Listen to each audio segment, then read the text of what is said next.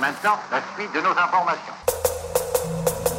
aujourd'hui, jeunesse de France. Mes chers compatriotes, nous avons fait une perfusion continue des artères coronaires. Good Morning, cette semaine, vous propose de redécouvrir des histoires extraordinaires, ou plus exactement vos histoires extraordinaires. En juin 2015, Pierre Belbar avait choisi de s'associer à la Croix-Rouge française pour rendre hommage à l'engagement des bénévoles et des salariés. Il avait ainsi prêté sa voix pour partager et retracer le vécu extraordinaire de ces volontaires investis au quotidien depuis un siècle et demi pour protéger et sauver des vies. Sébastien, son chien et les maraudeurs de la Croix-Rouge. La frêle silhouette vacille dans la bourrasque.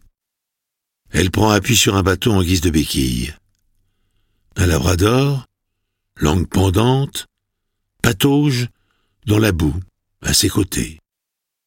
Arrête-toi, c'est Sébastien, s'exclame Caroline en reconnaissant de loin le jeune homme. Charles, le conducteur, stoppe la camionnette à sa hauteur. Notre ami ne semble pas au mieux de sa forme aujourd'hui, constate Omar, le troisième membre de l'équipe des maraudeurs de la Croix-Rouge. La scène se déroule à Puteaux, en banlieue parisienne. En ce mois de novembre 2002, le ciel est plombé et il gèle à pierre fendre. Faites-moi le plaisir d'avaler ça, ordonne gentiment Caroline au garçon en lui tendant un bol de soupe brûlante. Tu boites? Qu'est-il arrivé à ta jambe? demande Omar. suis tordu la cheville, là-bas, euh, derrière. Le garçon désigne un campement de fortune. Quelques abris faits de planches, de bouts de plastique. Après avoir tâté délicatement la cheville du blessé, Caroline constate Tu t'es fait une belle entorse. Je préférais qu'un médecin s'occupe de toi. En ce moment, nous avons de la place dans un centre d'hébergement d'urgence. Sébastien agite ses mains gercées. Pas question. Je l'ai déjà dit. La liberté est la dernière chose qui me reste. Comprenant que ses efforts de persuasion resteront vains, la jeune fille applique une bande adhésive sur l'élongation. Reste allongé sans bouger pendant quelques jours. Nous t'apporterons de l'eau et des conserves. Et Nestor demande le sans-abri. Il crève de faim? Charles pousse une gamelle de croquettes vers le labrador. Les maraudeurs de la Croix-Rouge sont confrontés quotidiennement à ce genre de scène. Ainsi, dans le quartier de la Défense, à l'ouest de Paris, pas moins de 350 sans domicile fixe sont recensés sur le parvis et aux abords des différentes gares qui le desservent. Entre les maraudes spécifiques organisées par la Croix-Rouge et celles qui viennent en renfort du SAMU social lors des plans canicules ou grand froid par exemple, les équipes de terrain procurent aux sans-abri boissons, nourriture, produits d'hygiène, couverture et vêtements. Plus important peut-être, elles établissent le contact, retissent le lien social, aident les laissés pour compte à restaurer une image positive d'eux-mêmes que les blessures de la vie ont fracassé. Un soir, tandis que son cœur virait au gris, Sébastien s'était épanché. En termes sobres et pudiques, il avait raconté son parcours à Caroline. Quatre ans plus tôt, BTS en poche, le jeune homme avait trouvé un poste de technicien de maintenance dans une fabrique de machines-outils. Bien payé, apprécié de ses collègues, amoureux de Nicole, une ravissante vendeuse en parfumerie, une vie pleine de promesses s'offrait à lui. Les jours heureux n'ont pas duré, avait confessé Sébastien. Un soir, Nicole s'est fait renverser par un chauffard alors qu'elle roulait en scooter. Elle est restée plusieurs semaines dans le coma avant de décéder sans avoir repris connaissance.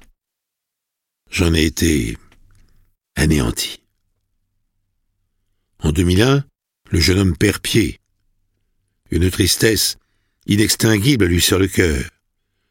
Plus rien ne l'intéresse et des crises de larmes ponctuent ses journées.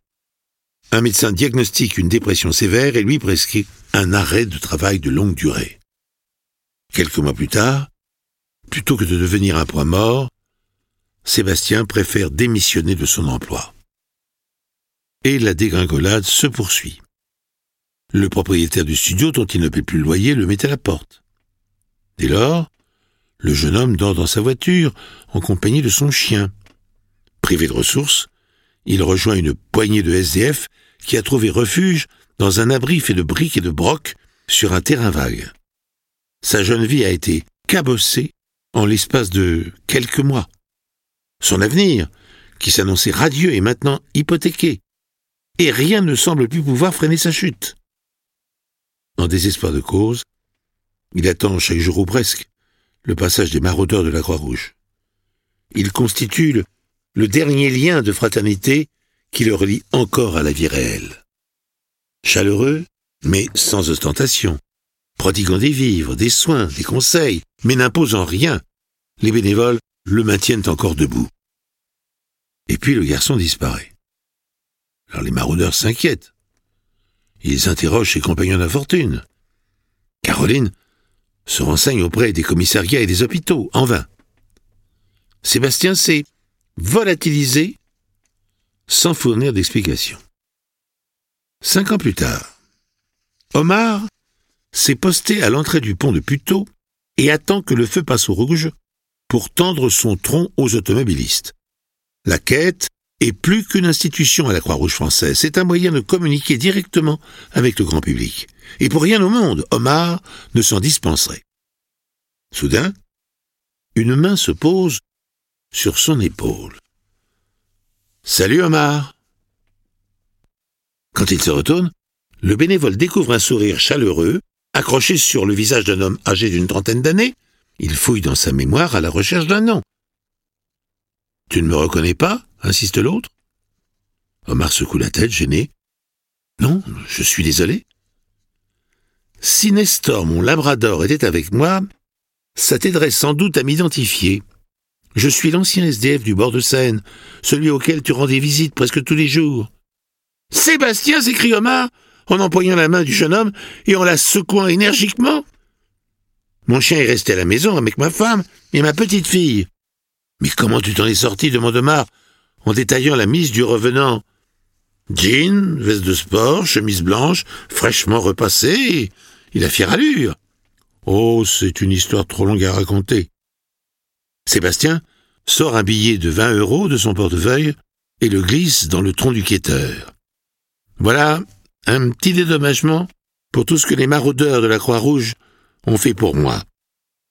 Et le jeune homme ajoute, avant de reprendre sa marche, Au fait, j'ai prénommé ma fille Caroline, en souvenir de la secouriste de votre équipe, celle sans laquelle je ne serais sans doute pas parvenu à remonter la pente. Good morning Croix-Rouge. Ce podcast vous a été proposé par Good Morning Croix-Rouge, l'émission de la Croix-Rouge faite par la Croix-Rouge pour la Croix-Rouge. Retrouvez-nous sur vos plateformes de podcast préférées et abonnez-vous. À bientôt.